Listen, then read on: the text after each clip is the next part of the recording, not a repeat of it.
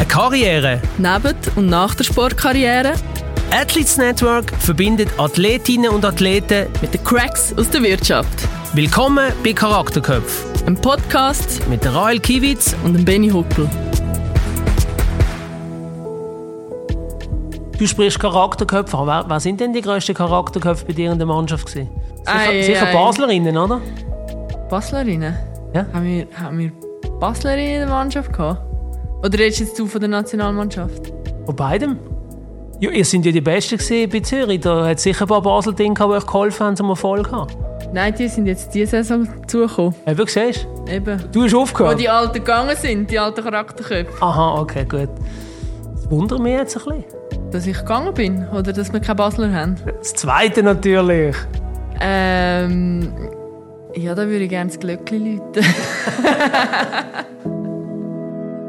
Unser heutiger Gast macht eine erfolgreiche Karriere als HR-Professional. Ähm, sie hat schon einiges hinter sich, aber noch viel vor sich und sie ist aktuell Head of HR von der Mikroindustrie. Herzlich willkommen, Petra Feigl. Danke vielmals für die Einladung. Freut uns sehr, dass du da bist. Ähm, wir werden in diesen 45 Minuten, rund 45 Minuten von dir natürlich äh, ganz viel erfahren. Ähm, und bis wir da kommen, tun wir noch schnell die Spielregeln erklären. Und zwar haben wir ein Glöckchen und wenn wir eine Frage stellen, die dir jetzt nicht ganz so passt, kannst du das Glöckchen läuten. Wenn wir aber auf die Frage genauer eingehen, also jetzt nicht, wenn du das Glöckchen geläutet hast schon, sondern auf eine andere und noch ein bisschen mehr nachhaken wollen, dann können wir das Glöckchen läuten. Das klingt super spannend. Muss ich wahrscheinlich gerade einführen im Geschäft. Sagst du aber nicht, dass du bei uns gelernt hast, dass du es von uns hast. Nein, ich möchte gerade einsteigen mit einer äh, klischeehaften Frage. Athletes Network Podcast. Wie steht es um deine sportlichen Fähigkeiten und Fertigkeiten und was machst du am liebsten für Sport in deiner Freizeit? Ja, ich mache einige Sport recht gern. Aufgrund von Job und Familie kommt es leider ein bisschen zu kurz. Aber ich spiele sehr gern Tennis und Golf. Alles auf einem sehr grossen Amateurniveau aber immer eigentlich mit der Familie. Es sind zwei Sportarten, die wir mit unseren beiden Kindern machen können und die uns raus in die Natur bringen meistens. Im Winter tue ich super gerne Skifahren. Ich hoffe, dass auch der Winter trotz der Energiekrise uns wird ermöglichen, um wieder äh, auf diesen weißen Pisten unterwegs zu sein. Du redest jetzt vom Ausgleich, so ein bisschen von der Work-Life-Balance. Wie wichtig ist dir das? Und gibt es dort auch zu viel arbeiten oder wie ist das bei dir so? Das ist eine sehr gute und auch eine wichtige Frage. Ähm, natürlich ist es recht anstrengend, Vollzeit zu arbeiten. Zwei Kinder im Alter von 9 und 12 und ähm, daheim auch noch ein Haus mit Garten. Aber ich glaube, für mich ist es sehr wichtig, auch den Ausgleich zu haben. Schon als die Kinder klein waren, ist es für mich eigentlich eine Erholung gewesen, heimzukommen, weil der Kopf hat sich entspannen rund um die Kinder herum. Es war zwar streng, um alles zu organisieren, aber geistig hat mir das immer Pause gegeben. Wir können mit den Kindern zu beschäftigen, mit ihnen können zu spielen. Damals habe ich auch nicht ganz Vollzeit geschafft. Und diesen Ausgleich habe ich wie sehr stark gebraucht. Und jetzt habe ich das richtig verstanden, also du schaffst 100 Prozent? Oder ein bisschen mehr ab und zu. Angestellt bist du 100%. Ganz genau, ja. Und, und ähm, die Mann oder Partner auch? Oder wie machen die das? Weil ich, meine, ich bin auch Familienvater und, und ähm, wir arbeiten beide auch viel, aber nicht beide 100%. Ja, wir haben jetzt gerade eine Phase gehabt, wo mein Mann selbstständig war und sehr viel von daheim geschafft hat. Da hat das Ganze ein bisschen erleichtert. Jetzt hat er gerade vor zwei Tagen wieder einen Job als Angestellten angefangen mhm. und wir stellen uns gerade wieder auf die Situation ein. Die Kinder sind natürlich jetzt ein bisschen älter, selbstständiger und wichtig ist, dass immer jemand daheim ist, noch wenn, wenn sie auch um sind. Aber äh, da ähm, haben wir uns gut können einpendeln mit Support von meiner Schwiegermutter oder auch vom Hort, Freunden und last but not least, ähm, Corona hat uns gelernt, flexibler zu arbeiten. Das heißt, ich versuche ein bis zwei Tage auch Homeoffice zu machen, mein Mann auch und das gibt eigentlich eine gute Möglichkeit, auch die Familie und den Job unter den Hut zu bringen. Also sind wir eigentlich wie ein grosses Team schlussendlich?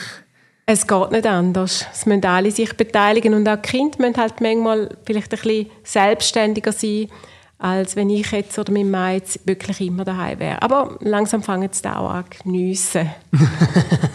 Wie siehst denn du das, wenn man das übersetzt jetzt zu deinem Beruf? Wie sehr arbeitet ihr im Team oder wie wichtig ist dir das?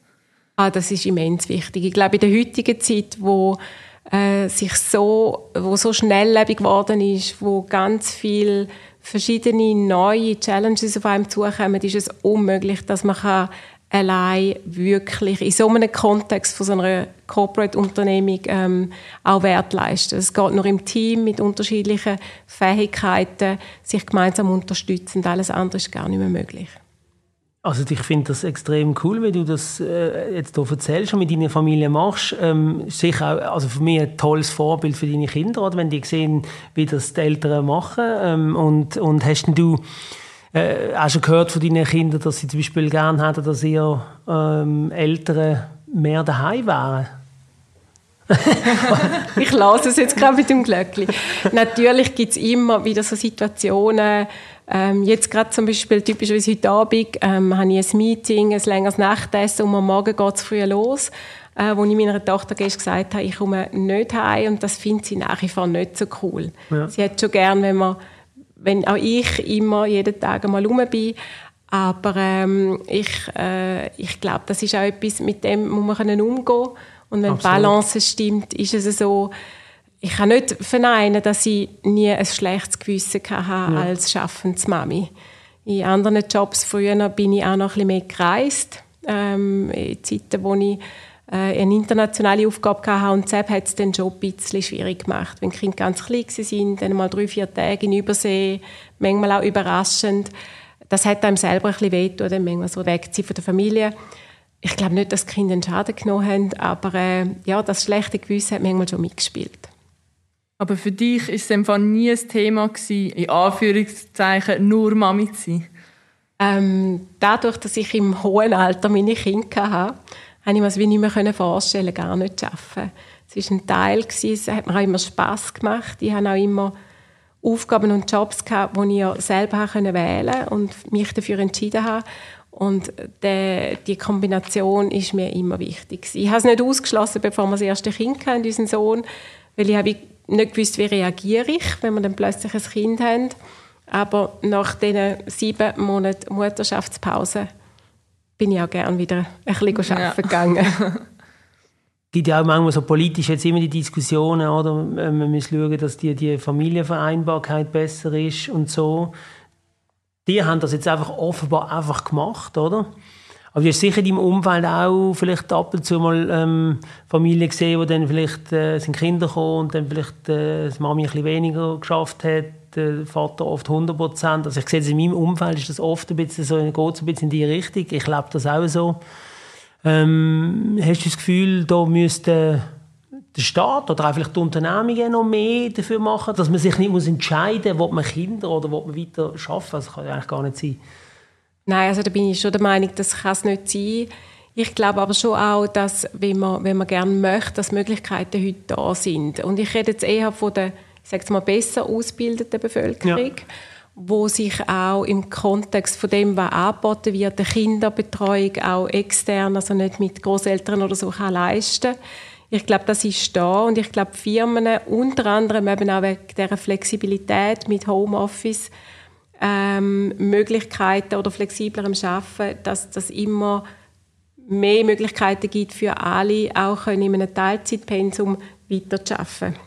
Und Homeoffice meine ich nicht im Sinne von Kinder betreuen während dem Arbeiten, aber wenn man einfach den Weg nicht hat ins Büro oder ehrlich gesagt auch daheim mal rasch eine Wäsche erledigen in der Pause oder Habe über ich auch heute Morgen gemacht. es, es hilft einfach in der ganzen Vereinbarkeit ungemein und es tut sicher der Motivation der Mitarbeitenden keinen, äh, keinen negativen Impact geben, im Gegensatz. Ich habe schon das Gefühl, dass es, dass es ähm, extrem positiven Schub gegeben hat. Ja, das finde ich mega spannend, oder? Weil, weil früher noch, was ich auch noch so festgestellt habe, ist ja, sie so gesehen haben ja auch äh, die Arbeitgeber so das Gefühl hatten, die Leute müssen bei uns sein, wir müssen sehen, was die machen, die müssen anwesend sein. Du bist jetzt auch in der Rolle, also vom Arbeitgeber im Sinn von in deiner Rolle, wo du, wo du ja als, als Head HR von der Mikroindustrie, ähm, hast du da irgendwie siehst du die Leute an, wie committed die sind? Oder, oder wie, wie, wie findest du das raus? Aber weißt du, wo ich hin will? Ja, nat natürlich. Ich glaube, ähm, gerade in den, in den Jobs, wo wir unterwegs sind, jetzt mehr im, im Bürobereich, ist es halt schon so, dass ich der Meinung bin, man muss über, über Ziel, über das Erreichte führen und nicht über den Inputfaktor und nicht beobachten, wie, wie lange jemand am Pult sitzt oder am Computer, sondern darüber führen, was jemand muss erreichen muss. Und wenn möglich wirklich die Eigenverantwortung triggern, das Wollen mitschaffen triggern bei den Mitarbeitenden und dann spielt es nicht so eine Rolle, wo sie sind. Natürlich haben wir so ein Extrem gehabt, wo alle dauernd daheim sind, da hat der Sozialkontakt gefehlt. Wir merken, die Leute kommen wieder zurück ins Büro, um das auch zu pflegen, um eben mit dem Team im gleichen Raum etwas erarbeiten oder einfach nur zusammen zu Mittagessen. Das hat gefehlt, aber ich glaube, mit einer guten Balance, respektive meine Überzeugung ist, wenn unsere Mitarbeiter können ein bisschen selber entscheiden, wie sie sich organisieren wollen, was für sie stimmt, dann ist der Benefit am grössten, wenn sie die Freiheit haben. In gewissen Rahmenbedingungen. Wir haben gewisse Unternehmen, die sagen, wir hätten gerne etwa 40% bis 40 Prozent daheim und vielleicht etwa 60 Prozent vor Ort im Schnitt. Und Teams entscheiden, wenn sie Teamtag haben. Aber in dem Kontext kann jemand selber entscheiden, wann er oder sie will. Das, glaube ich, bringt am meisten Wert. Spürt man denn das schon ein bisschen bei den Vorstellungsgesprächen raus, was für ein Typ man könnte sein oder tut man auch nach danach auswählen oder weil das hat sich ja jetzt ja schon sehr verändert im Gegensatz zu fünf, sechs Jahren nur oder jetzt über die Pandemie? Ja, ich glaube, man, man braucht natürlich immer mehr Mitarbeitende, die sehr, die sehr selbstständig können sein können, die auch die Fähigkeit haben, sich selber zu organisieren und vielleicht auch können abgrenzen können. Weil ich sage jetzt mal, das ist ja das, was auch Gefahr ist mit dem Homeoffice, dass man nicht mehr aufhört zu arbeiten, sozusagen. Und ich glaube, dort wirklich rauszuspüren, auch wie jemand an einen Job angeht. Nicht nur, wenn er fachlich kann oder sein sondern wie man angeht. Und das finde ich schon, wenn man das Gespräch gut führt, findet man relativ schnell heraus, wie jemand tickt und wenn einer Person wichtig ist. Mir ist es oft viel wichtiger, die Motivatoren von jemandem herauszufinden. Was treibt dich an? Was findest du vielleicht auch total blöd. Wenn bist du demotiviert, um nachher herauszufinden, passt jemand in unsere Kultur, in unser Umfeld und kann er oder sie dann optimal arbeiten. Was uns natürlich den Benefit dann bringt, dass wir die höchste Leistung abrufen von so einer Person. Kannst du uns ein bisschen mitnehmen auf die Reise, was du, wie du das herausfindest? Also weißt, wie du die, eben, wenn du nachher sagst, eben die Motivatoren von einer Person zu finden, wie, ähm, wie findet man das heraus? das ist gar nicht so einfach. Also, ich glaube, ein Teil davon äh, spürt man, wenn die Leute erzählen über das, was sie bisher erlebt haben in einem Job. Also, wie sie es denn erzählen? Wie sie es und was sie erzählen. Also, du fragst natürlich nie hypothetisch, ähm, ähm, was sind deine Stärken, dann sagt jemand, ich bin total teamfähig und offen und kommunikativ, ja, sondern du fragst dann nach Situationen, nach Beispielen, manchmal auch aus dem Privaten. Wenn natürlich jemand äh, dir sagt, ich bin wahnsinnig breit interessiert und du fragst schon mal nach Hobbys und es kommt gar nichts, ähm, dann, alles ein bisschen.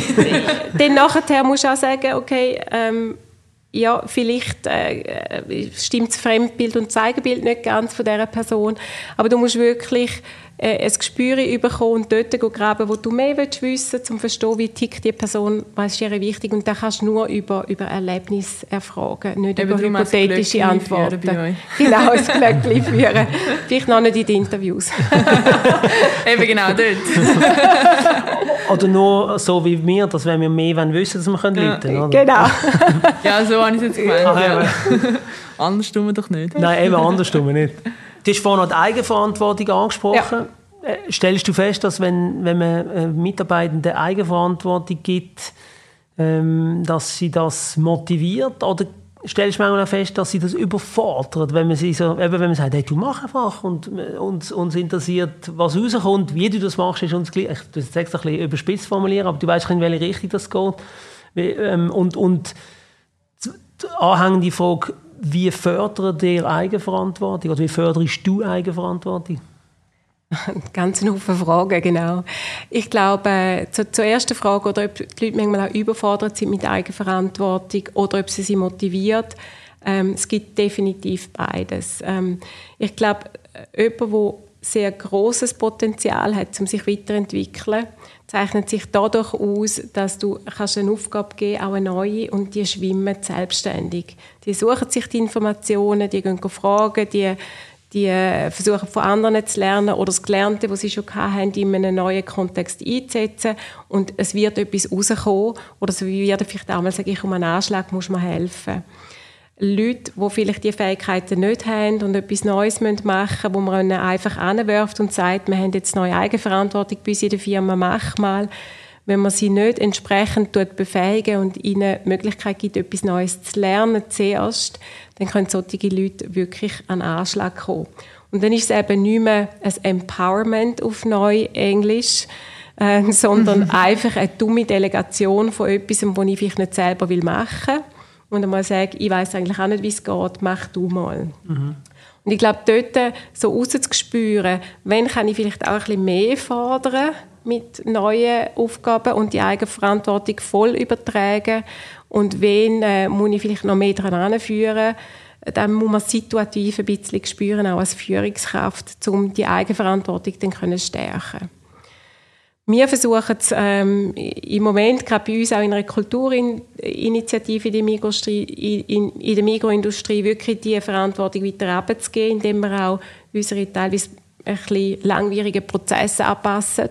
Nämlich, dass die Leute wirklich auch etwas dürfen und müssen entscheiden Sex, wenn es um eine Einstellung oder vielleicht um eine Lohnerhöhung oder um eine Budgetierung von etwas geht, weil wir haben doch die Entscheidkompetenz ein bisschen hoch angesiedelt und wenn ich nicht darf entscheiden kann ich auch keine Verantwortung tragen. Darum müssen wir dort auch so ein bisschen abdeklinieren und sagen, wir vertrauen euch auch, wir geben euch den Rahmen vor, aber in dem Rahmen dürfen darum müsst ihr selber entscheiden. Aber das ist ein relativ langer Prozess, gerade wenn du in einem vielleicht eher hierarchisch prägten Umfeld lang bist. Ich wollte fragen, wie einfach ist das für euch ja, genau. denn, eben einfach sagen, ich vertraue euch? Das, das ist wirklich ein Prozess und ich glaube, äh, man darf nicht, so wie du gesagt hast, etwas anwerfen und sagen, einfach mach mal, sondern man muss so wie Rahmenbedingungen schaffen, in denen sich dann die Leute auch wohlfühlen können. Das kann zum Beispiel ein klarer Rahmen sein innerhalb von einem Budget, wo man etwas darf und muss entscheiden, dass man es auch wirklich auch verantwortet oder innerhalb von einem Projekt äh, und es kann dann auch Iterationen geben, wo man wo jemand dann vielleicht gleich einmal zweimal kommt nachfragen, weil er oder sie sich nicht sicher ist. Und je mehr dass du in diesen Prozess gehst, desto mehr wird das auch funktionieren. Aber eben so eine Veränderung von einer Kultur, von Verhalten vom Menschen, da wissen die vielleicht auch, das geht halt nicht über Tage, nicht Wochen, sondern über Jahre. Gerade in einer Firma. Da muss man, ja. Aber es geht wenn man dranbleibt, es geht. Mhm. Und man sieht Veränderungen, es geht Schritt für Schritt. Absolut. Und es ist notwendig. Okay, also dann lohnt sich die Investition, wo er jetzt halt noch ein bisschen, was wahrscheinlich auch zum Teil ein bisschen länger geht, Prozess?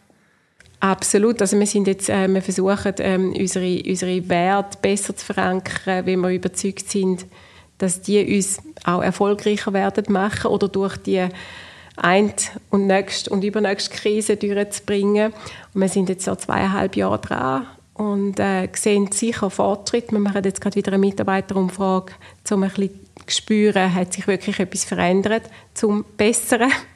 Mhm. Oder gibt es Sachen, die man nachbessern Aber da muss man dranbleiben. Es braucht einen riesen langen Schnuff. Und das Commitment natürlich von den Führungskräften und die Offenheit der Mitarbeitenden zum Mitmachen. Eben, du redest jetzt von durch die Jahre, jetzt in den zweieinhalb Jahren dran, wie sehr merkst du das jetzt schon, auch nach halt nur zweieinhalb Jahren?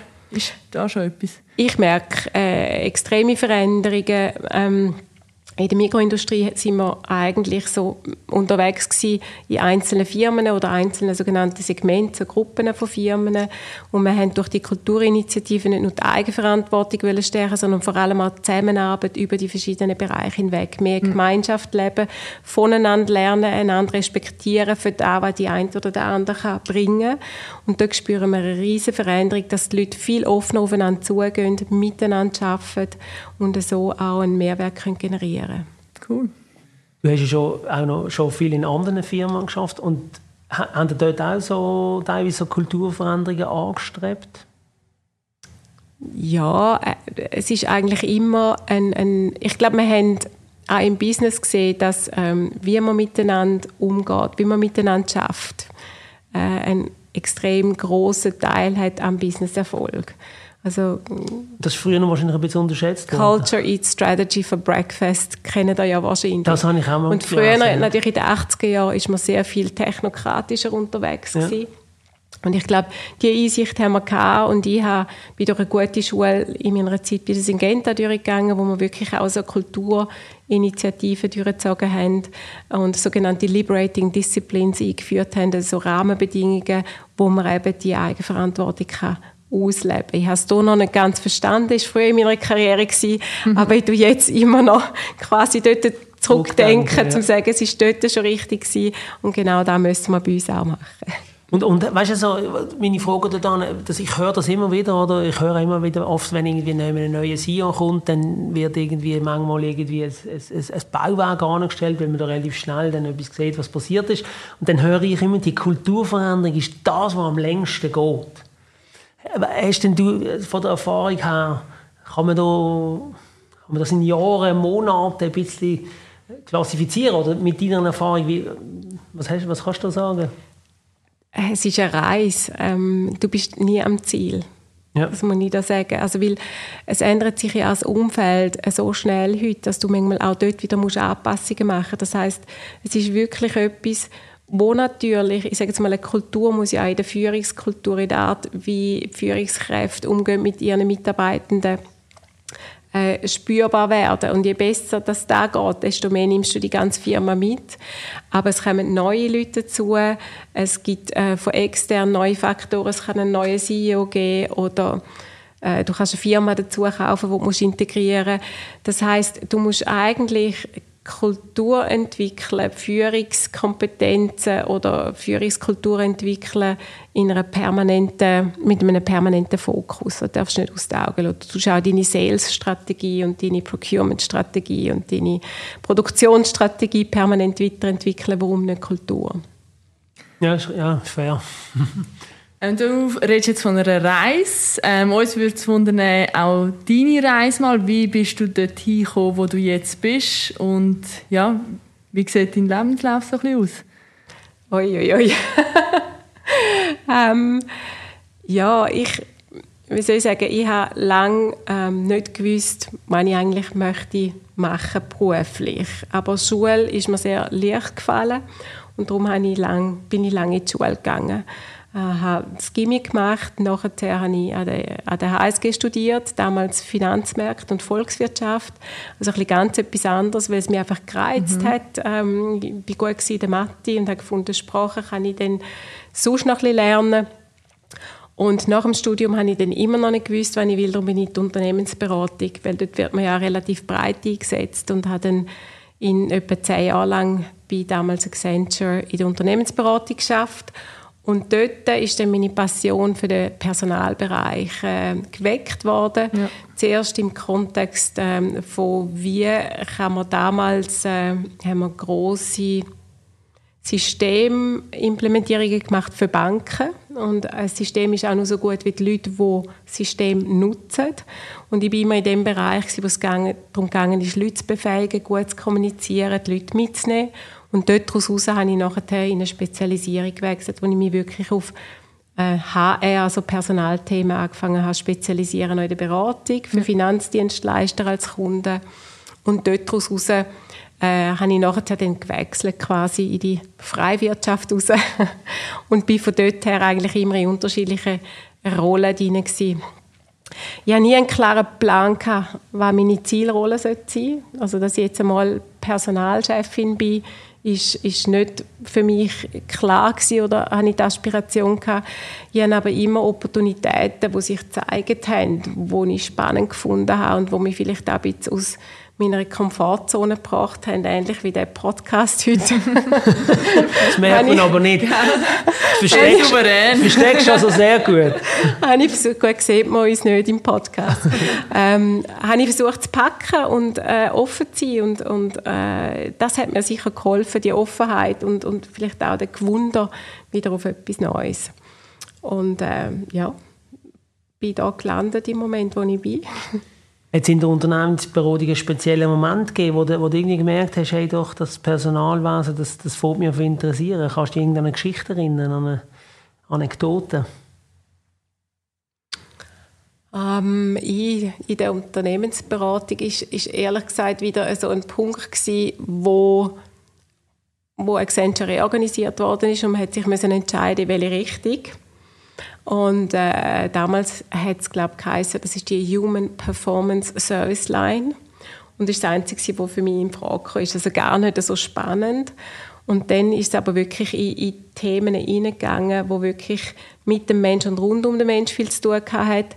Aber das ist natürlich auch nicht alles so softy, weil wir haben auch dort ganz viel HR-System implementiert, Prozess definiert. Also das ist auch der Mensch ist zwar schon im Mittelpunkt, aber es gibt ganz viele Aspekte, die auch äh, businessmäßiger sind, als man sich das vorstellen von außen, wenn man sagt, ich gehe ins Personal, weil ich gerne mit Menschen arbeite.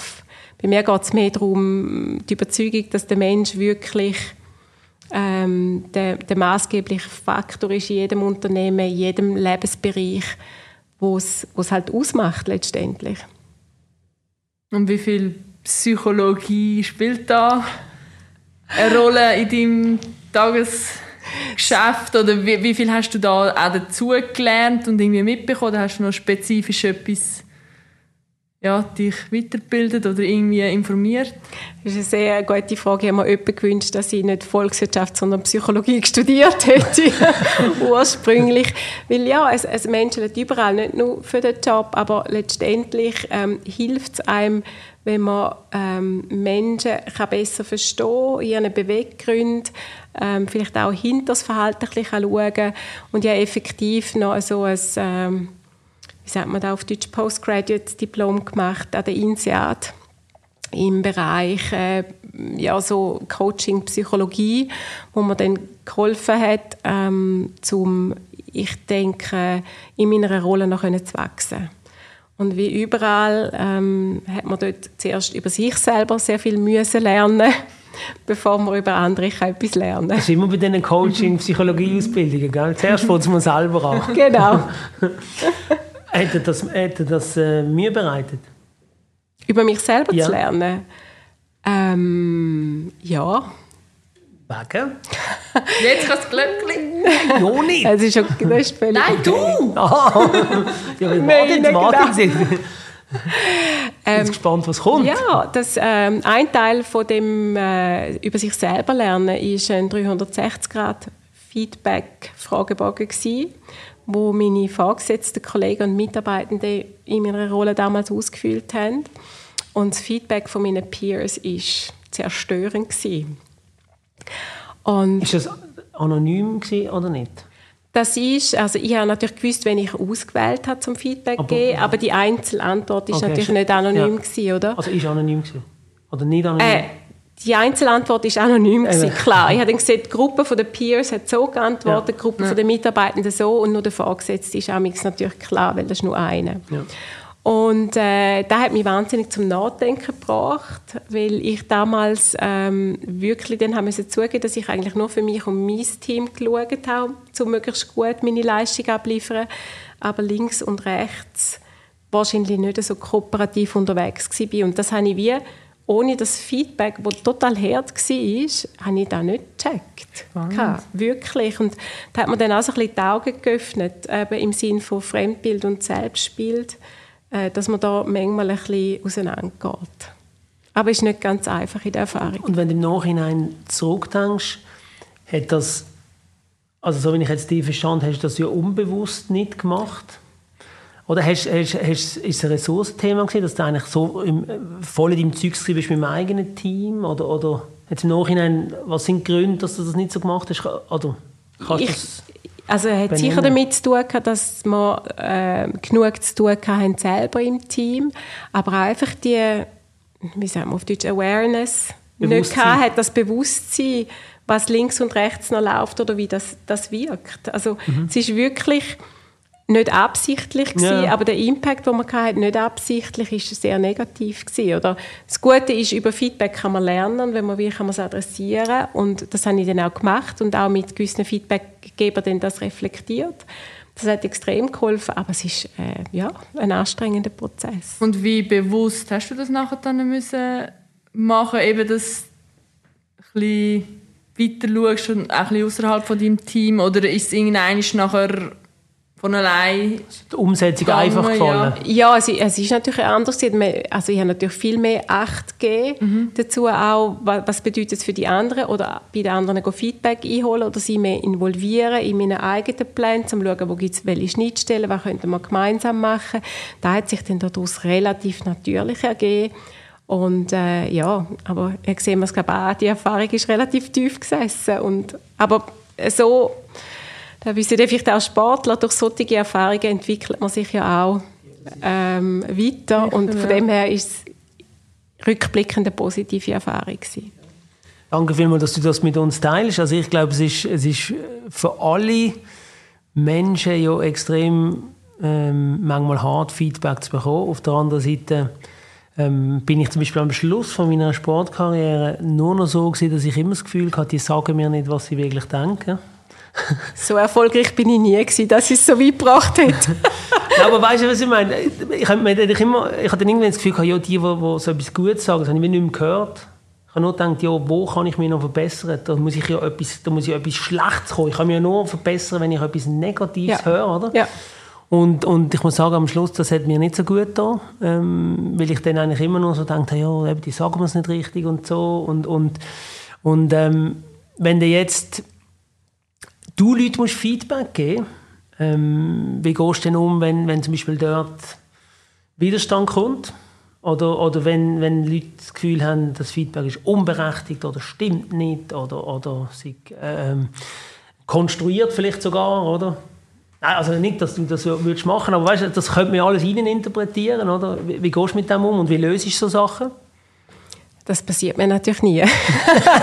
Großartig. Nein. Nein, aber ich glaube, beim Feedback geben ist es wirklich wichtig, dass du versuchst, Beobachtungen zu teilen und nicht Interpretationen davon. Ja, ah, also, super. Ich, ich, könnte zum Beispiel sagen, Mann, Benny, du bist wieder mega wütig gestern und völlig äh, despektierlich der anderen gegenüber. Und dann findest du, stimmt ja gar nicht. Aber wenn ich dir vielleicht sage, du, ich habe dich beobachtet, wie du wirklich deine Stimme erhoben hast oder sogar geschrauen hast und habe gesehen, wie der Gegenüber zusammengezuckt ist, ist dir dann bewusst gewesen, wie du gewirkt ja. hast.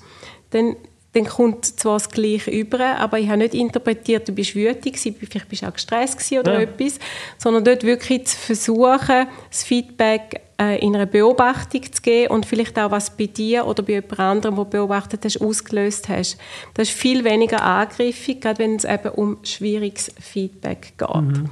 Und Feedback geben ist ja viel schwieriger, wenn es um ein Verhalten geht, das man beobachtet hat, als wenn ich ein Feedback gibt zu einer Präsentation oder zu einem Inhalt oder zu einem Projekt, dann ist es mehr sachlich, fachlich und das andere geht ja auch Person und da gibt es ja dann meistens oder hat es vielleicht das Potenzial, dass es beim anderen eine Gegenwehr gibt und findet, das stimmt gar nicht so. Gut, aber ich kann mir auch vorstellen, dass sie auch inhaltlich und so einmal, auch das gehört mir eigentlich per se nicht so gern, wenn es kein gutes Feedback ist. Absolut, nur ist es dort viel sachlicher, fachlicher und dann kommt vielleicht manchmal, du hast mir nicht einen richtigen Auftrag gegeben oder habe ich doch nicht gewusst, dass du gerne gelbe Kästchen statt orange Kästchen hast auf der Präsentation.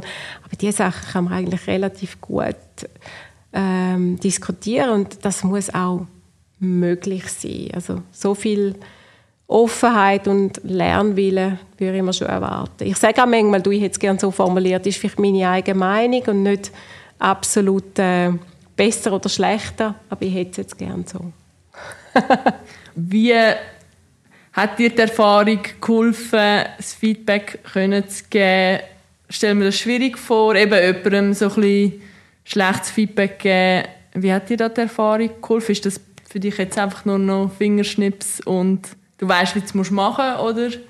Gar nicht. Also ich, bin, also ich das ist immer äh, eine eher unangenehme Situation, wenn man muss Feedback geben vor allem eben zu Verhalten oder Gesamtleistung, bis hin zu, wenn ich natürlich in meiner Rolle auch immer mal wieder haben müssen, mich von jemandem trennen sogar, weil eben die Leistung oder das Verhalten nicht gestimmt hat. Und das macht mir nach wie vor keine Freude. Das ist nicht 0815, weil es geht ja wie immer um Menschen Und mir ist die Beziehung zu den Leuten wichtig, die ich nicht versauen durch so etwas auf gut Deutsch. Äh, und darum, das, das ist nicht etwas, das einfach so leicht ist. Aber ich bin überzeugt, dass es wertvoll ist und dass man auch gemeinsam kann manchmal wachsen in so einer Situation. Ist die Umsetzung von Feedback äh, Talentmerkmal? Absolut. Absolut. Ähm, für mich ist, ist es wirklich ein Talentmerkmal, wenn jemand ähm, sich weiterentwickeln und lernen und bereit ist, sich selber so zu reflektieren, Feedback anzunehmen und nachher etwas damit machen. Du musst nicht jedes Feedback umsetzen, weil mhm. der Feedbackgeber hat auch nicht immer recht. Ja. Aber du musst es können reflektieren und daraus etwas machen und das ist für mich ein totales Talentmerkmal. Was sind weitere Talentmerkmale? Ähm, die Lernfähigkeit im, im Besonderen, eben so die Lernagilität, würde ich sagen. Du bist vielleicht gut in etwas, was du immer lang gemacht hast, aber du kannst gewisse Fähigkeiten vielleicht auch in einem anderen Kontext umsetzen. Das heißt, sei es in einer beförderten Rolle, wo, wo du vielleicht einen anderen Kontext musst managen oder, oder betreuen oder auch in einem anderen Fachbereich. Da glaube ich, das hat extrem viel mit Potenzial zu tun, dich selber so können ähm, weiterzuentwickeln, dass du neue Situationen, neue Challenges kannst, kannst annehmen und wenn du Leute kennenlernst, die du potenziell eben möchtest einstellen, fördern etc., oder die schon eingestellt sind und haben ja intern auch so eine Talentliste. Äh, also ich weiß, dass ihr das habt. Das haben wir Dave verraten. Das haben alle. Nein, ähm, wie findet ihr das raus? Oder wie findest du das raus, ähm, ob das ein Talent ist? Immer wieder durch Beobachtung oder, oder haben das auch Tests? Oder Weißt du, also wie, wie, macht man das?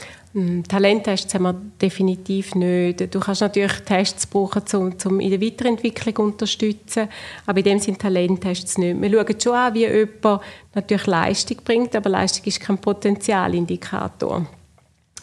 Nur weil Spannend. jemand gut leistet in etwas, heisst das nicht, dass er das Potenzial hat, in einem anderen Bereich die Leistung auch abzurufen oder noch besser zu machen.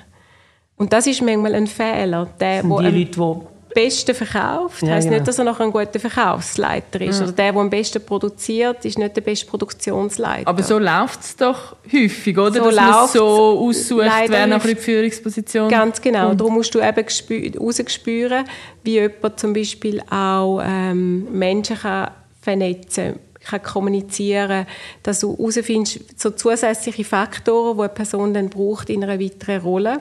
Oder eben, oft kannst du testen über zusätzliche Projekte zum Beispiel. Du gibst wirklich jemandem ein Projekt, das jetzt nicht 0815 in seinem eigenen oder ihrem eigenen Bereich ist und schaust, wie er damit umgeht, wie er oder sie Informationen sammelt, sich Hilfe sucht, etwas zusammenbaut und vielleicht auch nachher sich traut, so aus seiner Komfort- oder ihrer Komfortzone rausgeht, um, um etwas ähm, äh, wagen und vielleicht auch mal auf die Nase fallen und wieder aufstehen.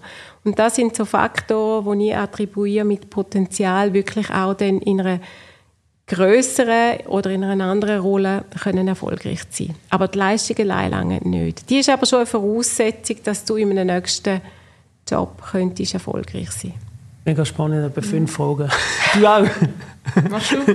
Nein, Nein es ist extrem spannend. Ähm, du denn das, das ähm, auch transparent soll ich sagen, kommunizieren, dass, also so im Sinne von, also ich sage es jetzt extra plakativ, hey, wir haben das Gefühl, du bist ein Talent, da gehen wir dann noch ein bisschen etwas um, wir wollen schauen, wie du das machst, oder lobt man das so ein bisschen im, im Halbdunklen und sagt, du, ähm, ja, probier doch das mal noch aus. Das kann ich dann nicht mal so absolut beantworten. Also das ist sicher etwas, wo, wo man jetzt in, in unserem Firmenumfeld öfter davor zurückschreckt, jemandem mal zu dir zu sagen, du bist im Fall ein Talent, wir glauben, du hast noch einen weiten Weg. Ja, im Sport man, immer gefährlich. Weil man ja, manchmal... Wieso eigentlich? Also bei uns ist es ganz klar, weil ich als dein Vorgesetzter habe entschieden, dass du gerade weggehst. Dass du dich wegentwickelst und ich brauche dich da in diesem Job. Okay. Oder auch die Angst, dass wenn ich dir sage, du bist ein Talent, dass du alle zwei Tage kommst fragen, was ist jetzt meine nächste Opportunität, wohin soll es gehen? Darum geht es wirklich darum, mindestens in jährlichen, hoffentlich ein bisschen öfter Feedback-Gespräche wirklich gemeinsam anzuschauen, äh, wo stehst du, wie leistest du, welches Potenzial hast du und was könnten die nächsten Schritte dazu sein. Und der nächste Schritt könnte sicher mal sein, dass man sagt, du, ähm, wir glauben, du könntest noch ein, zwei Schritte mehr machen, aber vielleicht musst du über ein Projekt oder über über ein Assignment irgendeiner Art ähm, möchten wir die Test ist jetzt ein bisschen viel gesagt, aber möchten wir die Möglichkeit geben, zu zeigen, dass du das Potenzial wirklich hast. Aber da sind wir noch nicht überall gleich transparent und ab und zu verlieren wir auch Leute, die quasi auf unserer Talentliste sind, weil sie es nicht gewusst haben. ich tue es jetzt ein bisschen überspitzt formulieren, ja, ja. aber auch das passiert halt auch immer mal wieder. oder? Natürlich, ja. das ist Downside. Ich habe noch vor, was du gesagt hast, eben mit dem, mit dem äh, guten Verkäufer, der vielleicht nicht ein guter Verkaufsleiter wird, oder mit einem guten Produktionsmitarbeiter, der nicht ein guter Produktionsleiter wird. Früher ist eben, so wie ich auch, das weißt du besser, aber hat mich oft dann so der Beste befördert, oder? Und hat ja meistens die Beförderung auch eine Lohnrelevanz gehabt. Oder? Kann es denn auch sein, dass zum Beispiel, wenn man befördert merkt, hey, jetzt hat man eigentlich dem das weggenommen, was man am besten können, dass man dann wieder zurücktut und ich sage jetzt lohnmäßig muss er nicht irgendeinen Einfluss machen. Gibt es so etwas. Das nimmt mich wunder, weil, weil ich meine, ich habe das schon oft gehört und denke immer, ja, wieso macht man denn das, wenn man, wenn man nachher eigentlich dem seine grösste Stärke ihm wegnimmt und dann haben wir wieder einmal verloren. Also man hat einen guten Verkäufer nicht mehr, der Verkaufsleiter ist falsch. Ah, willst, Sicher, willst du Leute? ich würde gerne, nein, aber natürlich äh, versuche ich die Frage auch zu beantworten. Das ist natürlich immer schwierig, wenn, wenn jemand quasi gestiegen ist in der Position und wir sind immer noch so ein bisschen hierarchisch organisiert, sodass der Chef mehr verdient als der Mitarbeiter im Team. Äh, und da kommt eben relativ schnell die Frage rein von der Führungs- und der Fachkarrieren, oder? Ja. Wie stark kann ich mich mehr fachlich entwickeln mhm. und auch in Sachen fachlicher Verantwortung und eben Lohn weiterentwickeln oder wenn ich will als erfolgreich gelten und viel Geld verdienen, muss ich wirklich führen. Und da ist ein relativ großes Spannungsfeld, weil ich sage jetzt mal, wenn du einfach gut bist in deinem Job und den immer ein bisschen besser machst, hast du irgendwann schon, stoßest du an natürlich mit einer Lohnentwicklung, weil letztendlich zahlen wir auch einen Lohn für den Job und den Output, den du machst. Ähm, aber in gewissen Bereichen, wo du wirklich Fachspezialisten hast, die nicht führen müssen, das können äh, vielleicht gewisse Ingenieure sein, jetzt in einem Fabrikumfeld, wo, wo einfach kritisch sind, um irgendwelche Maschinen zu warten. Oder es können, ähm, ich sage jetzt mal, ein Legal Counsel, ein Rechtsanwalt sein, der mega gut muss in seinem Fach, aber eigentlich nicht muss ein großes Team führen. Da gibt es schon die Möglichkeiten oder auch der, der, der, wie sagt, der Need, der, der Bedarf, ja.